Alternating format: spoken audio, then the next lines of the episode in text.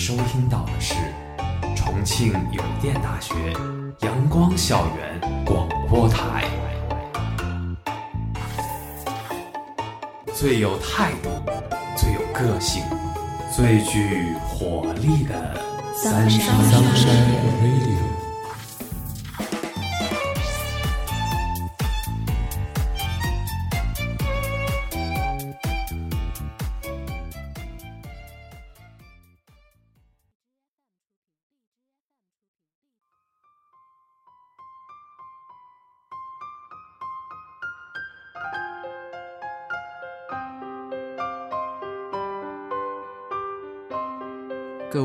爱的听众朋友们，大家下午好，欢迎收听今天的阳光校园广播台，我是主播 Vivid，我是主播立冬。我们今天的节目是敬畏极限。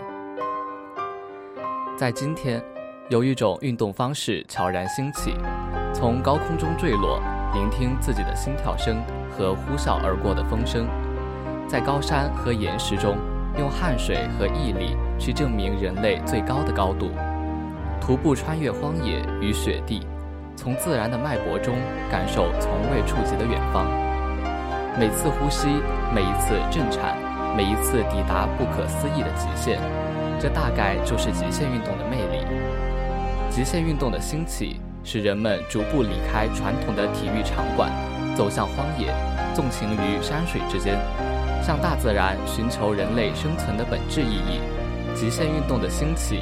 使人们开始走向户外，亲近于大自然中，探寻人类生存的本质意义。极限运动的好处有很多，不仅仅是释放压力，更能培养挑战者们的自信心及独立能力。如今的自然界，人们向往人和自然的融合，在这个时候，现代人通过现代高科技手段，最大限度地发挥自我身心潜能，向自身挑战的娱乐体育运动。这种运动称之为极限运动，是因为它追求竞技体育的超越和自我生理极限的挑战，强调参与时的勇敢精神，追求在越过心理左右一道障碍时所获得的愉悦感和成就感。然而，这种运动为大众所熟知时，越来越多的人加入这项运动中。我们看见更多的人选择超越自我，在这种运动中实现自我价值。但同时也显露出更多的危险。五月二十二日，甘肃一山地马拉松比赛遭遇极端天气，致二十一人遇难。这一事件让我们回忆起近年时有发生的有关极限运动的意外，不禁让我们思考：极限运动作为一种全新的运动体系，是否能够大范围的普及，并且随意的让大众参与？在普遍的大众参与之下。过分的热爱承担得起生命的风险吗？新兴的利益之下容得下理智的思考吗？五月二十二日上午，在甘肃省白银市景泰县黄河石林景区，当地举行的黄河石林山地马拉松百公里越野赛遭遇冰雹、冻雨等极端天气，气温骤降，参赛人员大都出现不适，部分失联。这场比赛的参赛选手一共一百七十二人，截至二十三号早上八点，共搜救接回参赛人员一百五十一人，其中八人轻伤，在医院接受救治。二十一名参赛人员找到时，已经因为失温失去了生命体征，并且据多家媒体证实，国内越野跑顶尖选手梁晶。以及全国第十届残运会马拉松冠军黄冠军也在遇难者名单中。总共一百七十二人参赛，就有二十一人遇难。一场比赛竟有超过百分之十的选手遇难，这是国内山地马拉松运动开展以来遇到的最大一场灾难，也是一场明明可以规避的灾难。看着一条条生命在茫茫戈壁里迷失了方向。震惊之余人们不禁要问这是天灾还是人祸？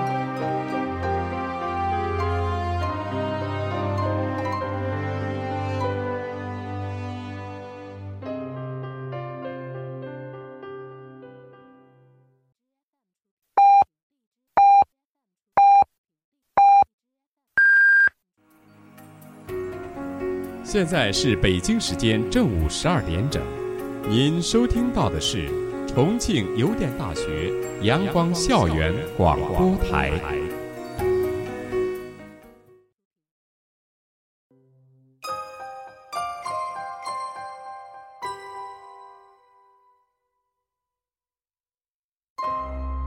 对于这件事情，微微的，你是怎么看待的呢？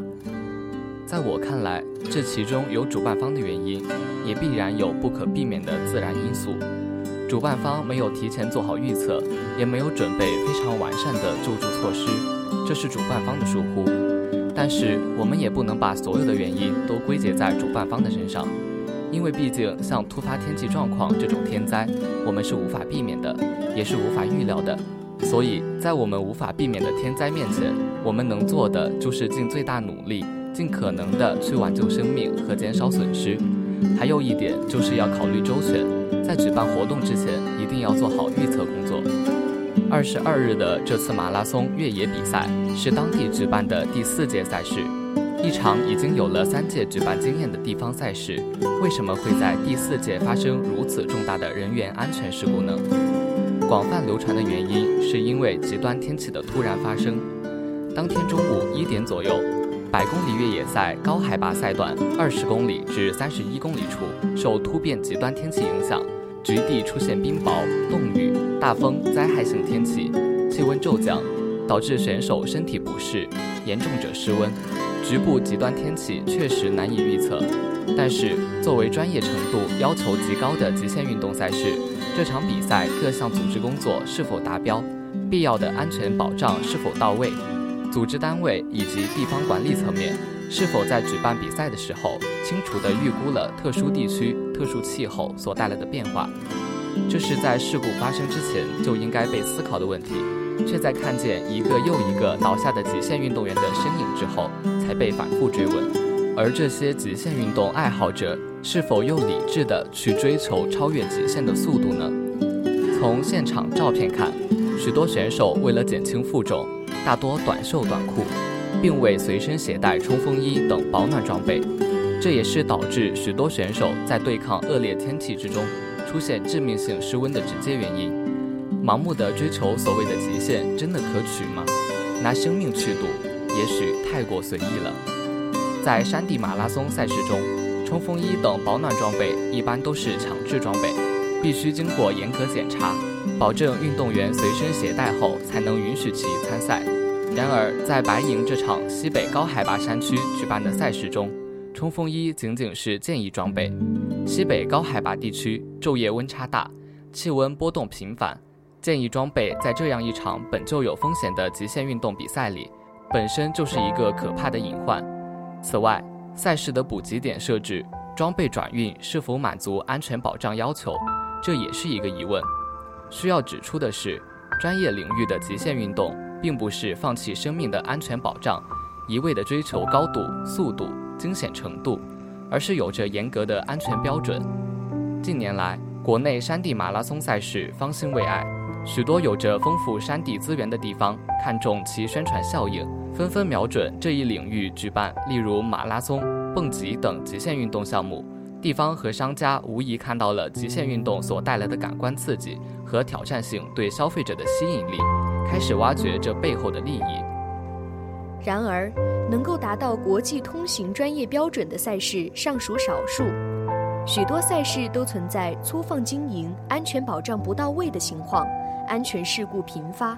另有统计表明，2004年至今，国内马拉松发生至少22起死亡事件。这些年，随着徒步运动的兴起，国内马拉松赛事如雨后春笋般多了起来。据不完全统计，国内一年的马拉松赛事达到一千一百场，平均下来每天就有三场左右，而且这些规模都是在八百人以上。现如今，能跑马拉松好像是身体健康的一种证明，甚至在每一个人的身边，似乎都有跑过马拉松的朋友。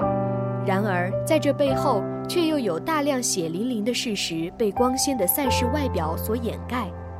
猝死和膝盖损伤就像两个幽灵一样，不断出现在马拉松爱好者身边，残害人们的身体健康。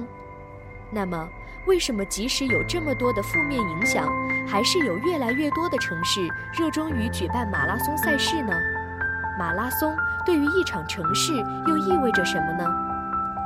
国内很多城市争相举办马拉松，城市马拉松就像一张新名片，参加的人数越多，就越能展示城市地位与国际影响力。其次，它还可以作为文化传播的载体。在赛事中传播当地文化并发扬光大，对于一个城市来说，无疑是一个崭露头角的绝佳机会。另外，参加马拉松的低门槛，也成为很多人争相参赛的主要原因之一。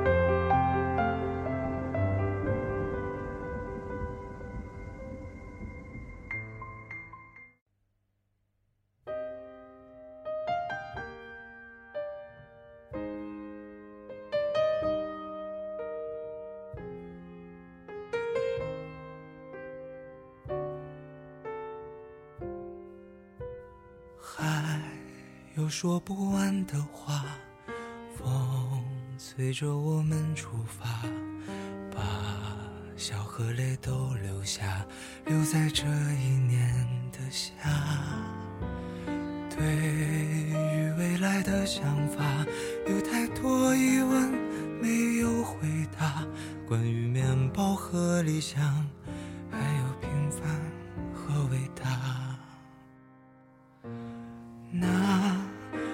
这样出发，再见吧，和我一样匆忙的人啊！你们的歌声在遥远的路上轻轻回响。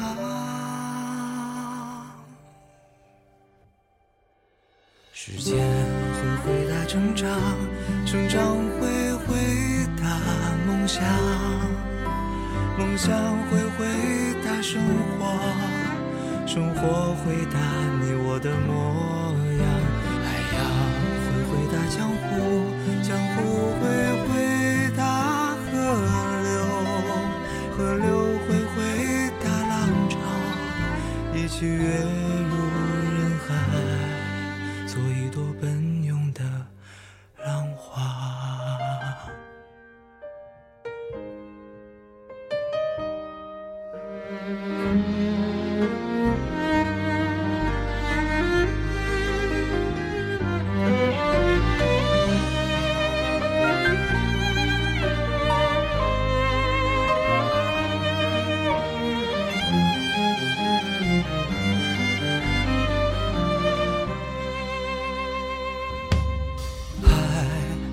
说不完的话，风随着我们出发，那个平凡的背影，去远方还是故乡？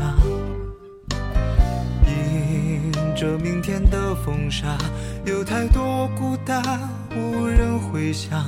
你是否和我一样，带着倔强不投降？就这样出发，再见吧，和我一样匆忙的人啊！你们的歌声在深夜的梦里轻轻回响。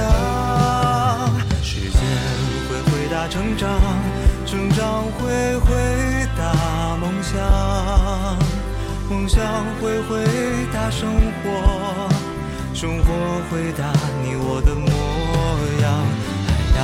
会回答江湖，江湖会回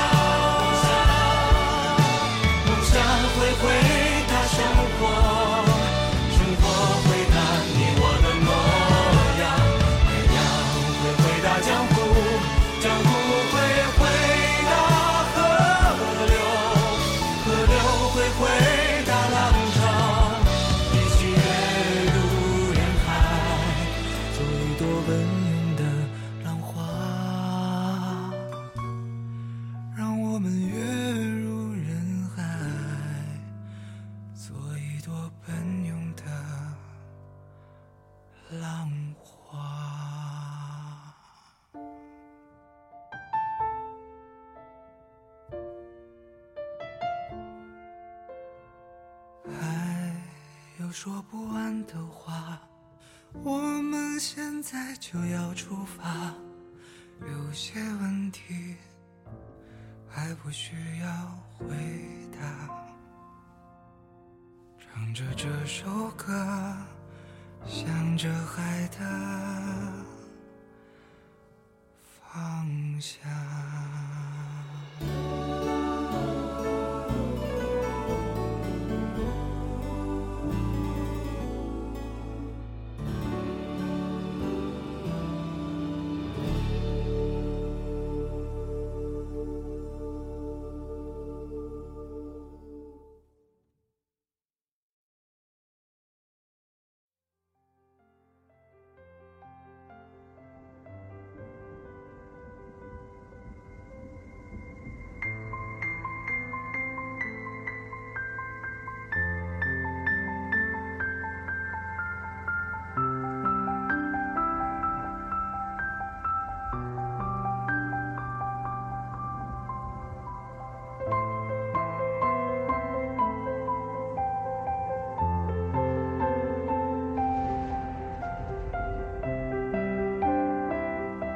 其实，从本质上来说，马拉松比赛是一项挑战人体极限的体育运动。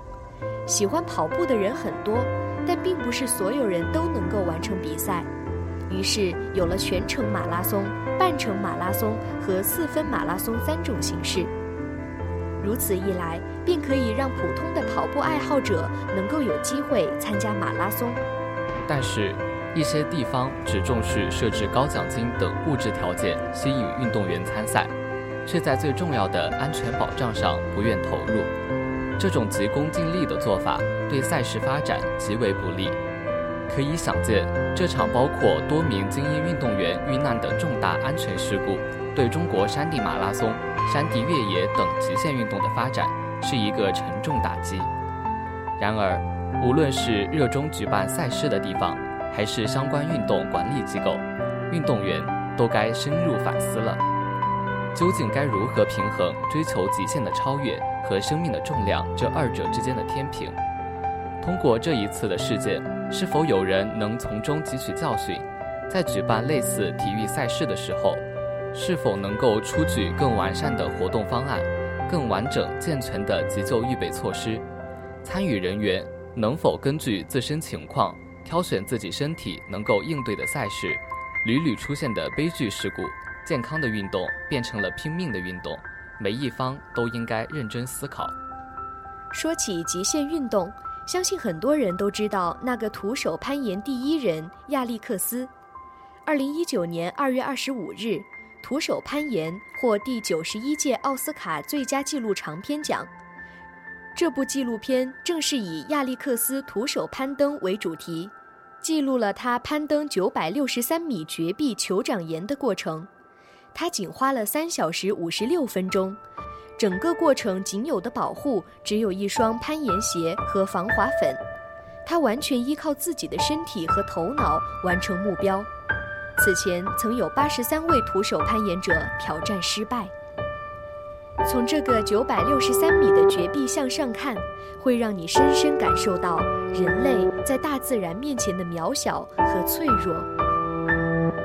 立冬，你还能给我们分享一些其他的极限运动爱好者吗？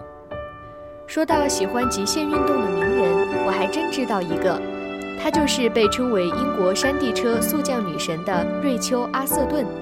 她在2017年曾经获得过劳伦斯世界体育奖，在她的职业生涯中更是多次获得了 UCI 世界冠军。阿瑟顿从八岁就开始骑 BMX。十一岁时开始骑山地车，二零零五年，她获得《星期日泰晤士报》年度女运动员和 BBC 米德兰兹年度青少年女运动员奖。在她的职业生涯中，她有着超强的竞争力和好胜心，这使得她能够驰骋赛场多年。而从他年少开始的赛季里，日复一日，年复一年，他都保持着对每一场比赛最初的激情。没错。对于极限运动爱好者而言，追求刺激并常年保有对这项极限运动的激情，是他们不断挑战极限的原因。极限运动者不断挑战自己的极限，他们不断挑战极限的经历，也许让他们早已认识到自己在自然面前的渺小，所以总想着不断的去挑战自己，挑战不可能，挑战极限，已是对自然的尊重和敬畏。就比如骑摩托车飞越科林斯运河的麦迪逊，麦迪逊曾称，虽然有很多人认为他拿生命进行冒险是一种疯狂行为，但他坚持称，从事这些惊险挑战的人，非但不是头脑发疯，相反还要惊人的冷静。麦迪逊说：“你必须头脑冷静，精确地计算你的成功概率，并清楚你从事的是一项极端危险的游戏。”麦迪逊称。他之所以屡屡接受这种惊险的死亡挑战，一是这种挑战能让他感受到一种彻底的自由感，二是他喜欢听到观众的尖叫、惊呼和雷鸣般的掌声。除了挑战惊险死亡游戏的麦迪逊，现年三十四岁的罗比喜欢追求冒险和刺激。他曾是《零零七：大破天幕杀机》中丹尼尔·克雷格的替身演员，而冲浪一直是他的梦想。为此，他付出了巨大的努力。我幻想着能够在摩托车底部装上滑水板，然后骑着它在海上冲浪。我一直不断尝试研究它的设计和概念，最终才得以梦想成真。罗比称，他能实现这一梦想，都是因为他内心对冲浪的热爱。同时，不断挑战极限，也能让他们在生活中更加勇敢地面对困难。也能够在他们身处绝境的时候激发出他们的潜能。再谈回徒手攀岩九百六十三米绝壁的亚历克斯，对于大多数人而言，不采取任何安全措施徒手攀登九百六十三米绝壁，看上去好像是不可能完成的事情。但总有人战胜所有不可能，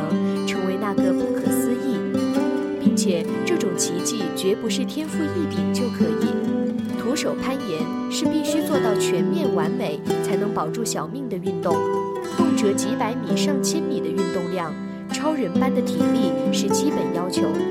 根据峭壁不同区域特点规划攀岩路线，找出最优路径和攀岩方法，需要丰富的经验和极强的分析判断能力，还需要非同一般的勇气。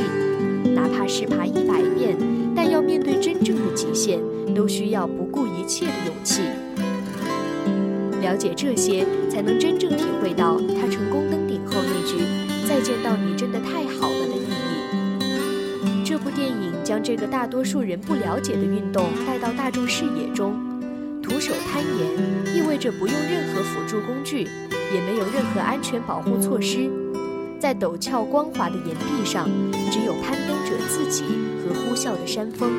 绝不允许出现任何失误，一旦失误，惩罚就是生命。所以这项运动被评为十大危险运动之首。而亚历克斯成功徒手攀岩，攀登上这个九百六十三米的绝壁，这无疑是一个震撼人心的壮举。当他的姓名广为人知，每一天人们问到的最多的问题就是：亚历克斯还活着吗？可以想见。在这样一个破世界纪录的成功背后是多么的危险。尽管从事这项运动的死亡率高达百分之五十，但亚历克斯依然甘之如饴。他说：“人生在世，就应该以最大热情追求自己喜欢的事，哪怕为此付出生命。”他的故事也让人想到另一个人的经历，他叫吴永宁，是一名高空冒险爱好者。他抛弃曾经的工作，后来全身心投入户外高空冒险运动短视频拍摄。在他的冒险运动表演生涯中，已经成功挑战过包括武汉、南京、重庆、长沙等地高楼和大桥。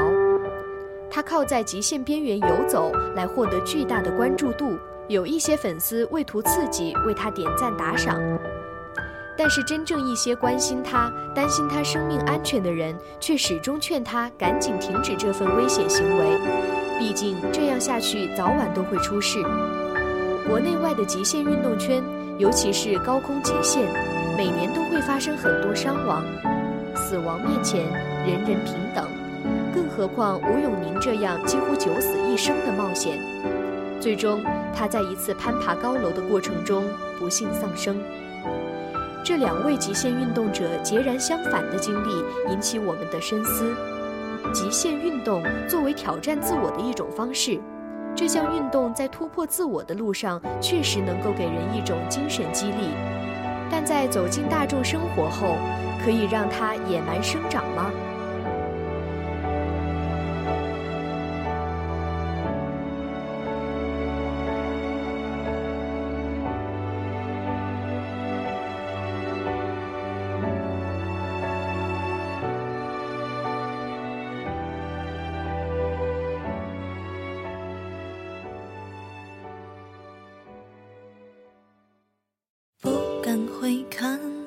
左顾右盼不自然的暗自喜欢，偷偷的山总没完的坐立难安，试探说晚安多空泛又心酸，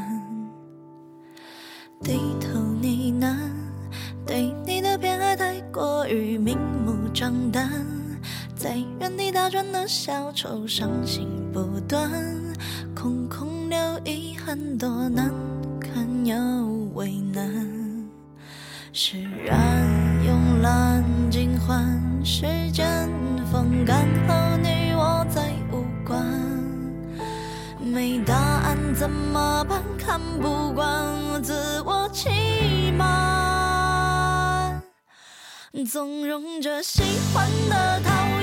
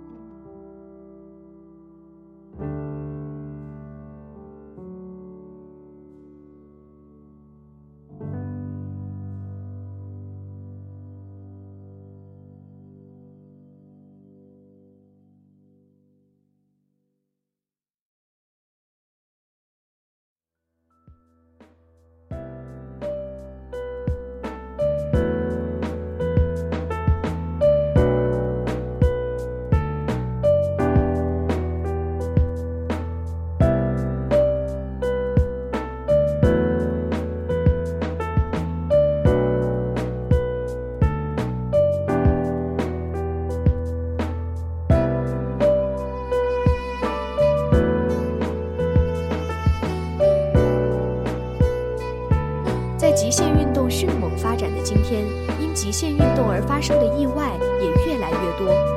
近年来，攀登珠峰掀起一股盲目跟风的热潮，攀登珠峰的死亡率不断上升的同时，也对珠穆朗玛峰这片纯白的构土造成伤害。甚至在2019年，我们还曾经看到过一则荒谬的新闻：在珠穆朗玛峰8000米死亡地带上，竟有数百人排队等候攀登峰顶，造成大面积堵塞。极度严寒和高度缺氧的情况下，致使数人死亡。而近两年，攀登珠峰的这种热潮始终没有消退。哎，微微的，你曾经有过攀登珠峰的想法吗？记得看电影《攀登者》的时候，我也梦想过能够登上一次珠峰，梦想能够体验一次那种奋不顾身的忘我精神。在攀登的过程中，心中只有一份执念。就是要团队合作，努力向上爬。电影中的那句“我们自己的山，自己要登上去，让全世界看见中国人”，更是激励大家的心。但是盲目的攀登珠峰肯定是行不通的。首先，我们得做好充足的准备，要足够了解珠峰所有的自然条件，要想好一切紧急情况发生时的处理措施，尽最大可能的避免意外的发生，保证攀登途中的生命安全。盲目的攀登珠峰可以说是不敬畏自然，也可以说是对生命的不尊重。当攀登珠峰变成了跟风，那即使登上了珠峰，对自己的意义也并不大。没错，对于攀登珠峰这种极限运动而言，每一个人都应该从自身出发，结合自己的实际情况去判断有没有必要尝试。如果盲目的跟风，就有可能导致意外的发生。自1953年5月29日，新西兰探险家埃德蒙·希拉里和尼泊尔夏尔巴人丹增诺尔盖首次登顶珠峰。如今，六十年过去了，攀登珠峰早已不是职业探险家和专业登山者的专属运动。越来越多的业余爱好者来到珠峰，圆心中的世界最高峰之梦。但是，越来越低的门槛也让一些业余登山者忽略了高风险性。人们只能看见第一个成功的人登上峰顶的荣耀，却没有可能看到这背后无数葬身于珠峰的挑战者和白色峰尖下蕴含的危险。不说登珠峰，就连户外探险，也常常有人不顾景区一方的警告，勇闯无人区，只是为了追求刺激，追求超越所谓的极限，最终导致被困，浪费人力物力，救援不说。首先危及的可是自己的生命。攀登珠峰是每个攀登者的梦想。攀登珠峰，高高的死亡率没有让人们却步。当珠峰成为朋友圈炫耀的资本，当攀登珠峰沦为一场游戏，我们看不到攀登者对山、对死亡的敬畏。当探险行为不顾及规则，那探险反而增加了死亡的危险。极限运动不只是有探索极限的浪漫，更多的还需要理智。亚历克斯在攀登酋长岩之前，已有数十年的徒手攀岩练习，在数十年枯燥的练习中反复实验。即使如此，他在成功之前也不敢保证自己能够安全无恙地攀登上顶端。所以，选择极限运动时，我们更多的时候要审视自己：我们能够承担生命的风险吗？古人云：“视之其伟，龟怪，非常之观，常在于险远。”而人之所罕至焉，故非有志者不能至也。难度大，危险性高，极限运动的确是一项勇敢者的游戏。绝大多数从事极限运动的人身上都有着不断挑战自我的执着追求，这是极限运动的魅力所在，也是支撑极限运动者克服重重困难、一次次突破自我的精神信仰。但古人还有一句话：“有志矣。”不随以直也，然力不足者亦不能至也。极限运动关乎勇气和决心，更关乎力量和技巧。了解运动风险并进行科学专业的防范，是极限运动者的必备功课。你觉得我们应该如何正确的面对极限运动呢？在我看来，极限运动毕竟不同于一般的运动。它是一项集竞技、文化、时尚和创意于一体的运动。挑战极限运动的身影，其实也是我们生活当中的一道亮丽风景，是热爱运动、热爱生活的表现，彰显了我们的生命活力。现在越来越多的年轻人喜欢上蹦极、攀岩、冲浪和极限单车这些极限运动，以此来锻炼身体、磨练意志、突破自我、实现超越。其实这都是非常有价值的。对于极限运动，我们能做的就是合理选择、加强训练、尊重科学、适度挑战。喜欢极限运动当然没有问题，但是要根据自身的条件选择合适的运动项目，经过专业的训练后再去挑战，这样才能做到有备无患。挑战前也要进行科学的论证，合理评估挑战的难度和自身的能力。再综合考虑天气和环境等因素，条件许可了才去挑战，不要去盲目的行动。而对于那些难度过大、技术要求过高的极限运动，普通人可千万不要去冒险。的确，极限运动固然能体现我们的胆识和勇气，但是我们体验极限运动的时候，也必须考虑到多方面的因素，不能只是一味的为了挑战而挑战。要做好所有的预测和准备，才能最大可能的规避意外的发生，把风险降到最低，保证我们自身的生命安全。在追求刺激和体验的同时，做到了对生命的尊重和对自然的敬畏，才能真正意义上去影响更多的人，让更多的人勇敢地面对困难，传播极限运动的真正意义。是的，即使是对志向与力量兼备者来说。极限运动依然是一项高风险的项目。极限运动的发源地是欧美，如今极限运动在中国的发展也已经近三十年。从国际上崭露头角，到极限运动市场日益壮大和极限运动旅游的发展，中国的极限运动不断发展。但是近年来，迫降、翼装飞行、攀岩、跑酷等极限运动项目吸引了不少爱好者。而由于极限运动者技术不成熟、盲目跟风导致死亡的意外时有发生，主办方场地设备不健全、风险评估错误等问题导致的伤亡率攀升。对此，除了提升极限运动者的安全意识以外，还需加强政策上的流程管控监督，不断提升培训指导的专业性、规范性。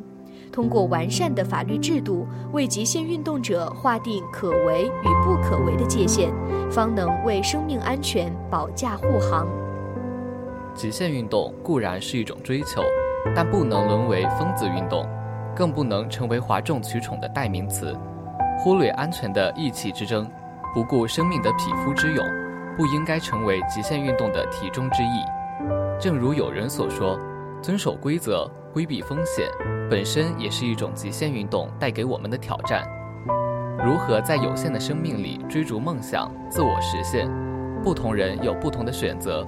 即使极限爱好者常常表示“我为自己而活，我不后悔我的选择”，也有更多极限运动爱好者发声表示，要想看到最美的东西，需要付出最大的代价。